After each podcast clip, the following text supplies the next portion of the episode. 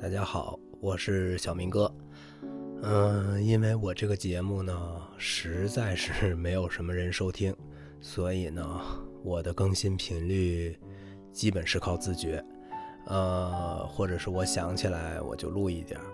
呃，上次呢，呃，我们说到了萨蒂呢，《游行》这部作品上演。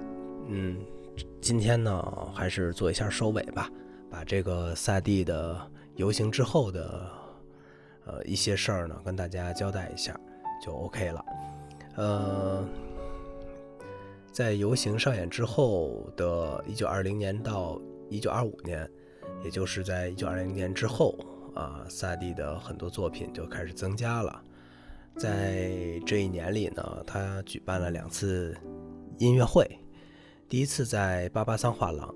啊，与米约一起举办了室内家具音乐，啊，音乐就像家具一样，是背景音乐的一部分，啊，这可能就是我们作为就是 BGM 的一个祖先吧，音乐作为背景出现。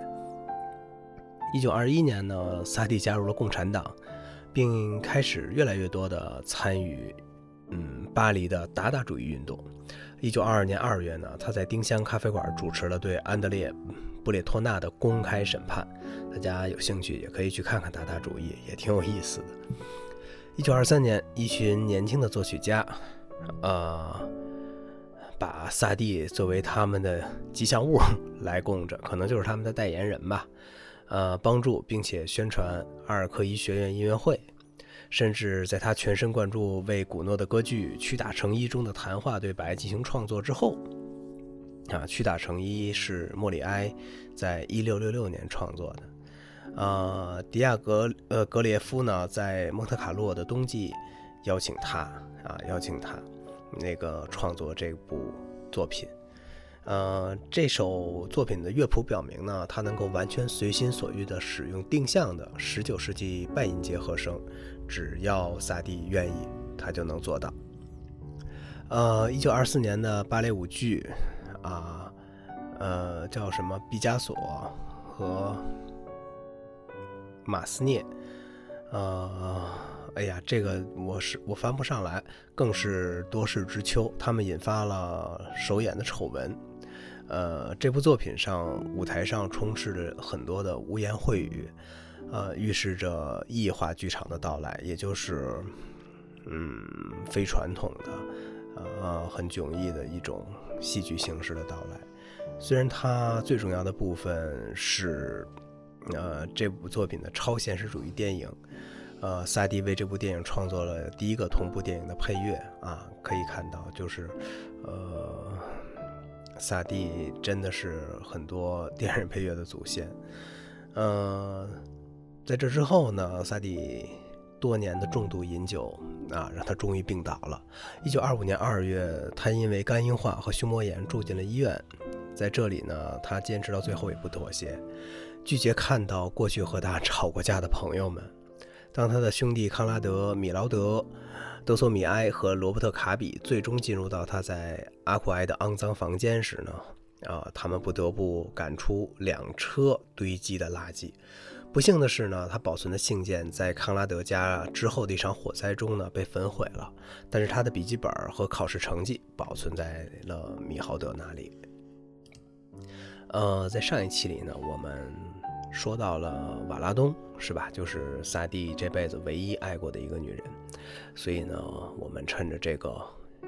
这个这期节目的一个小收尾呢，把瓦拉东和萨蒂的故事呢给大家说一说。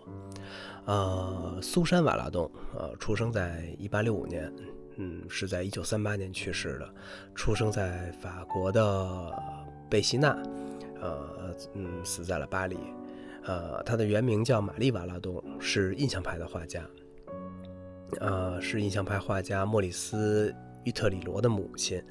他的一生是一个传奇啊，具体怎么传奇呢？呃，我也从网上看到了一些呃描写，我给大家说一说啊。嗯，一八九三年呢，瓦拉东二十八岁，萨蒂二十七岁，这个时候两个人都居住在蒙马特高地哈。我们上篇也说过了，他们是邻居。呃，萨蒂是为了躲避债主，住在科克托街六号。瓦拉东大概呃也挤在那条街上，是吧？呃，或者在那一年他们住得很近。呃，具体瓦拉东住在哪里呢？我我也我也不知道，我也不想去考据了。在这一年呢，萨蒂进行了三次尝试啊，考取法兰西美术学院。呃，确实是因为呃瓦拉东的原因，让这个萨蒂。想去考这个美术学院，嗯，其实呢，就是初见当晚呢，我们也知道哈，萨蒂呢就向苏珊求婚了，嗯，可是这会儿萨蒂其实并不知道瓦拉东十八岁时就生了一个孩子，然而瓦拉东却不知道孩子的爸爸究究竟是谁。这个男孩的名字叫莫里斯·玉特里罗，呃，然后我就开始有了一个特别奇怪的疑问。就是，既然不知道孩子的爸爸是谁，那么瓦拉东是怎么给孩子起名字的呢？那么，如果是瓦拉东自己起的，那该冠以哪位先生的姓氏呢？关键他也没用自己的姓啊！我甚至想过，会不会是继父给起的呢？呃，最终发现呢，这是基本不可能的，因为呢，瓦拉东一直到四十岁还在谈着恋爱，嫁给了自己儿子的一个朋友。那年她四十四岁，她的丈夫才二十一岁。呃，如果考据准确呢？呃，其实我也很相信这个这个考据是准确的。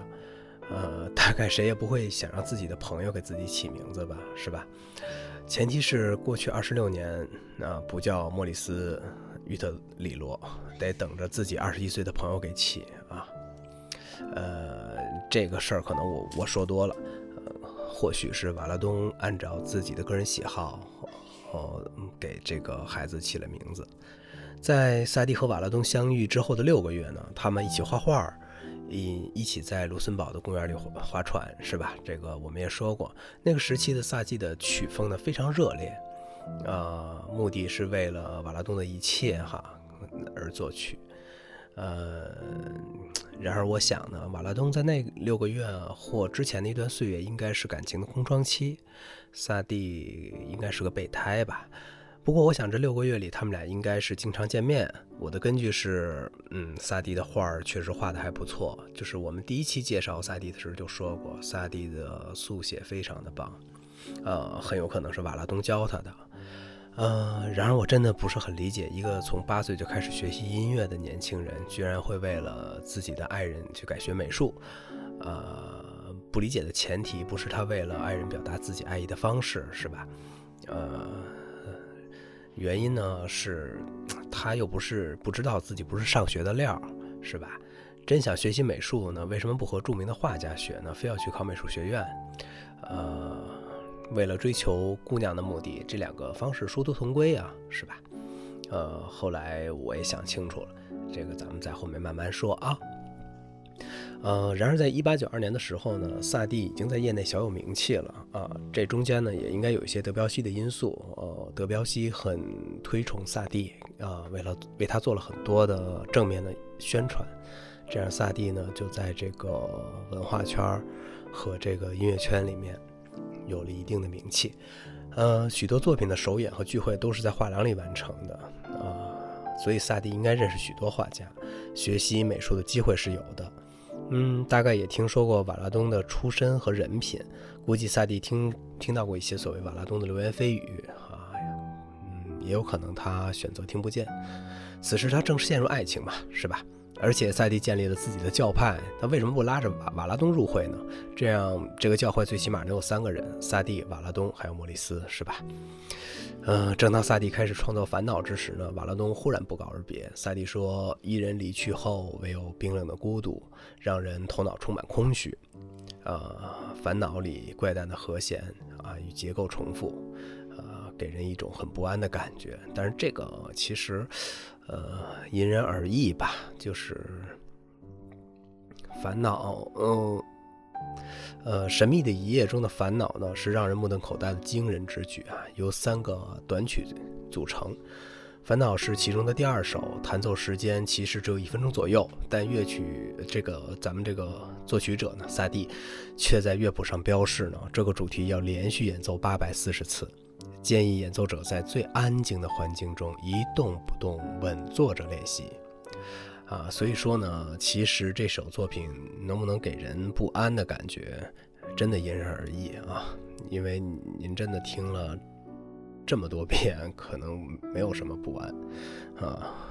嗯，历史上演奏这部作品的时长在五小时四十八分和二十七小时四十七分钟之间，所以您想想，听 将近六小时或者将近。将近二十八小时，这么一个作品啊，嗯，可能嗯不仅仅是不安了，可能前面会有一段不安的时刻，后面可能就很累了。呃，一九六三年九月九九日呢，约翰凯奇啊，就是那位四分三十三的那个作者约翰凯奇哈，带领十位钢琴演奏家试图演奏埃里克萨蒂的烦恼，演出持续了十九小时四十分钟。啊，但有这个还是有着一些比较苛刻的人说呢，他应该由一位一位钢琴家来演奏，而不是十个人轮流来弹，是吧？二零一三年英国利兹音乐节上，一个十四人的团队开始了《烦恼》的马拉松式的这个演奏，演出从当天早上七点，七点半持续到了午夜，计数器呢停留在了六百一十一次。两位十七岁听众坚持听完了这场演出。啊，这两个听众说呢，我们都是萨蒂的崇拜者，也承认这样的重复有些无聊。但听到了后来，这种顿悟般的新东西会从无尽的旋律中浮现出来。那大概是在三百三十遍的时候，我听到了某种潜在的旋律，啊，让我联想到一首赞美诗的调子。啊，单凭这个，这趟聆听就值了。我其实深深的怀疑这两个孩子，哈，十七岁的听众出现了幻觉。呃，其实我不确定这两首这个作品呢是不是在萨蒂死后发表的。嗯，可是他也没有留下任何解释来说明弹奏八百四十遍的原因，只是在乐谱上注写了，为了连续弹奏这呃这个片段八百四十次。演奏者需要事先做好准备，一定要保持最大限度的安静，并且绝对不能移动。嗯，为了连续演奏这个片段八百四十次，演奏者需要事先做好准备。那谁能事先做好准备？啊，准准备二十多个小时或者十九个小时一动不动啊？然后我在这个咱们国内的一个网站上发现一个中国的版本啊，呃，画面特别差。啊！但是仿佛弹了九个小时左右。嗯，咱们说回来，接着说瓦拉东，不说萨蒂的烦恼了啊。就是，呃，谈及到这部作品呢，只是说一下，就是瓦拉东啊离开他以后，他有多么的苦闷啊，将一首作品要弹奏八百四十次。我总觉得可能萨蒂真的原地不动坐在那里弹过八百四十次。啊，瓦拉东诞生在艺术史上最璀璨的时代之一，而且还被生在了巴黎，是吧？多棒！那个时代，只要去蒙马特街啊，蒙马特嗯特街区转一圈呢，很可能在同一天内碰到德加、毕加索、啊莫迪利亚尼、啊雷诺阿、啊劳特雷克和全部的巴黎画派艺术家们，或许还有萨蒂、丹蒂、吉奥姆、德彪西等等等等，是吧？当时的蒙马特高地真的。聚集了很多的先锋派的艺术家，啊，这些人都在后世留下了很重要的、很重要的一些作品。其实呢，在那个年代，如果你想傍上一些很有名的画家，也不是一件难事儿，是吧？呃，可是呢，我们年轻的瓦拉东心里很明白哈，你哪怕是成为了一个特别有钱人的妻子。你也只能成为某个人的妻子而已。呃，瓦拉东想从他们身上学到的呢，是想是真正的绘画技巧。他想要真正成为一名优秀的画家。作为历史上第一位女艺术家加入法国国家艺术协会的那一年呢，瓦拉东才二十九岁。